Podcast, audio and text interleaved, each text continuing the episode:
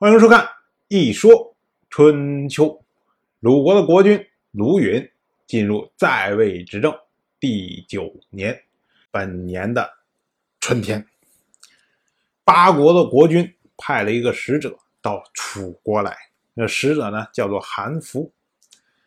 韩福呢，竟请求楚国出面，让八国和邓国之间能建立友好的外交关系。于是呢，楚国的国君米策就派了自己的一个手下，叫做道硕，带着韩服，哎，两个人一块儿带着礼物去访问邓国。结果呢，他们到了邓国的南部边界，有一个叫做豫这个地方，和豫这个地方的人发生了冲突。大概呢是豫这个地方。眼红他们所带的财物，所以呢，就劫持他们，斩杀了韩福和道硕两个人，把他们财物劫持一空。米策听说这件事情以后，非常的愤怒，就派出他的侄子韦章去谴责邓国。这种事情啊，其实在后世也很多，比较有名的就是像。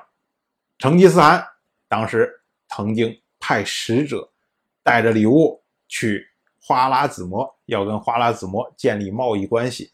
结果走到花剌子模外面边境上的一个城市，结果这个城市的总督看中了这些礼物，就觉得你远道而来，不知道从哪儿来的，也不知道是什么人，这么好的东西，自然全部杀掉，然后东西拿走。当时呢，成吉思汗因为忙于这边的战争不愿意和花剌子模之间起战端，所以呢，又派了使者到花剌子模跟他国王交涉，说：“你看，你们这个边境上的人把我的这个使者都给我干掉了，说你看看怎么办吧。”结果呢，花剌子模国王说：“嗨，我们这么大的国家，我们在乎你，我就干掉了又能怎么样啊？对吧？”不予理睬。结果成吉思汗使者一回去以后。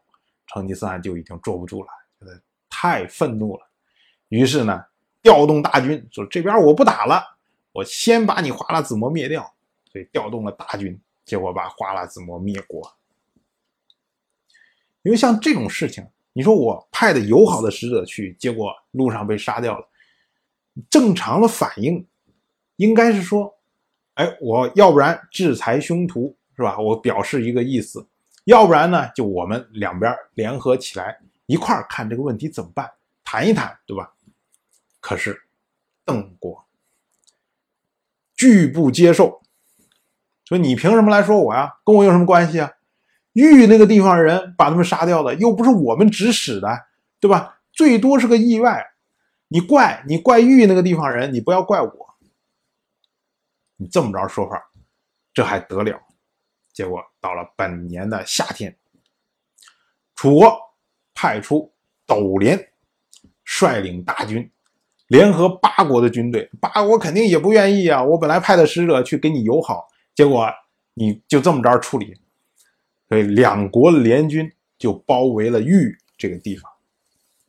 这时候，邓国坐不住了，邓国派出了养生和丹生两个人率军。救援玉这个地方，养生、丹生，这个不是他们的名字，他们实际上是邓国国君的两个外甥，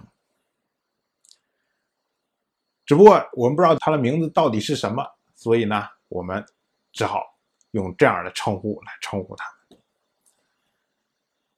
可是你想，本来吧，邓可以拒不接受，说这跟我没关系，可是你一出兵救援，就意味着。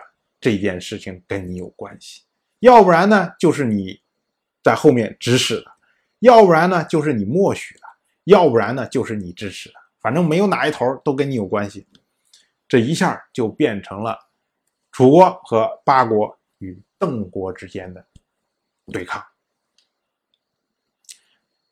结果，邓国的援军来了之后，一看打谁呀？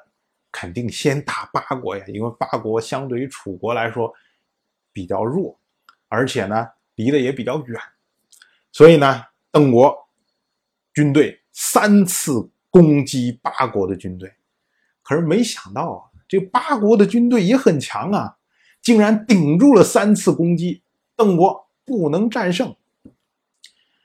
这时候，斗连就想了一个招数，他把楚国的军队放在八国军队之内，然后邓国再次攻击的时候，他就假装八国的军队逃走。邓国一看，唉，说你这八国的军队果然是不行啊！我三次攻击，我还觉得你了不得，没想到第四次你就不行了，还是弱，所以呢，他就趁势追击，结果。楚国伪装成八国的这部分人，撤退到一定程度的时候，忽然反击，然后八国的军队又从后面一块夹击，结果邓国的军队大败。自然了，豫人的军队一看邓国大败，自己就崩溃掉了。所以呢，最终。楚国和八国的联军取得了胜利。